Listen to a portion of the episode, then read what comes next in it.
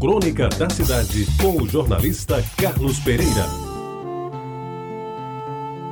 Meus ouvintes, a Tabajara, no dia 10 de março, semana passada, foi uma data em que a Paraíba toda, principalmente aqueles que viveram em tempos mais antigos, lembraram do dia da morte de José Américo de Almeida. Então resolvi hoje refazer, atualizando, uma crônica que vou ler a partir de agora, que eu escrevi exatamente há 18 anos e que trata do solitário de Tambaú. Vamos lá. O doutor, segundo Lourdinha, que era sua inseparável secretária, estava a me esperar lá em cima.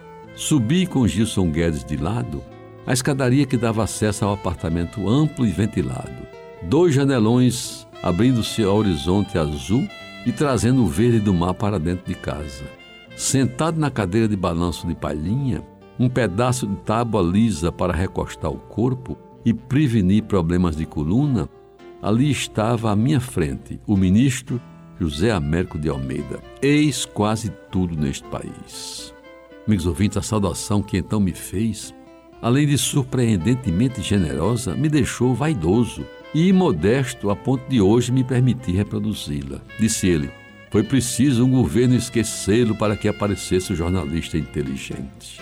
Meio encabulado, eu que nem o sabia leitor das coisas que escrevia diariamente no jornal O Norte, no final da década de 70, refeito do susto inicial, relembrei o meu tempo de menino de calças curtas, andando com meu pai mão na mão, indagando e sabendo que ali naquele belo palácio da Praça João Pessoa morava o governador José Américo, que numa memorável eleição tinha derrotado outro grande da política paraibana, o campinense Agimiro de Figueiredo.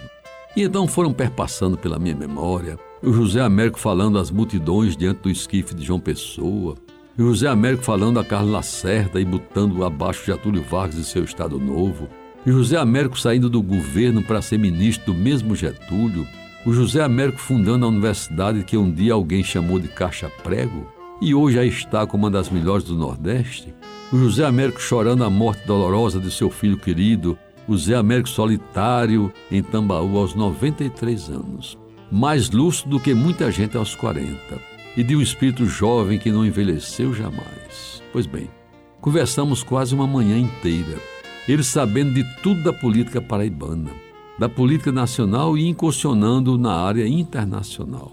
Com respostas para quantas interpelações lhe fossem feitas, o doutor esbanjava autenticidade e me fez confidências sobre os políticos da época que nunca passei para ninguém.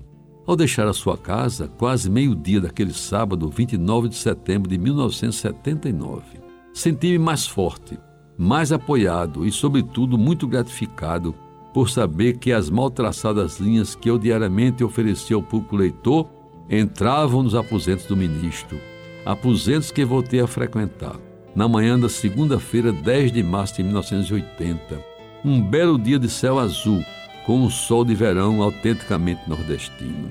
Desta feita, amigos ouvintes, não pude ouvi-lo, pois desde as seis e meia da manhã o ministro já não falava mais com este mundo. A casa espaçosa e limpa janelas abertas aos ventos que sopravam do mar, já não abrigava a inteligência e a cultura do grande homem público. Quando muito lá em cima, sobre a cama em que dormiu sua última noite, agasalhava o corpo inerte do estadista. Naquele quase silêncio com que se homenageava o doutor, veio-me à memória um momento inesquecível que me prendeu a José Américo, do qual ele nunca chegou a saber. Fui um daqueles que, encostados no carro preto do palácio, foram levá-lo a pé e correndo em 1955, quando, com mais prestígio e apoio popular do que quando entrara, descia as escadas do Palácio da Redenção entre palmas, abraços e choro do povo. Segurei no para-choque do carro e fui largá-lo de frente à igreja de Lourdes, quando não suportei mais os empurrões daqueles outros que, como eu, queriam a todo custo ver mais de perto o sempre governador da Paraíba. Esta semana, caminhando no Cabo Branco. Detive-me em frente à sua casa e me lembrei que lá no quintal existe um pomar. E no pomar uma sombra que ficou ali para sempre, como era do desejo daquele grande paraibano e brasileiro que nos deixou há exatamente 22 anos. Eu lembro que essa crônica foi escrita e publicada há 18 anos, pois já se vão 40 anos da morte de José Américo. E eu continuo, como faço todos os anos, lembrando a figura inesquecível do grande paraibano, José Américo de Almeida, que sem dúvida foi um dos maiores vultos que a nossa Paraíba já produziu, que todo o Brasil consagrou. Você ouviu Crônica da Cidade, com o jornalista Carlos Pereira.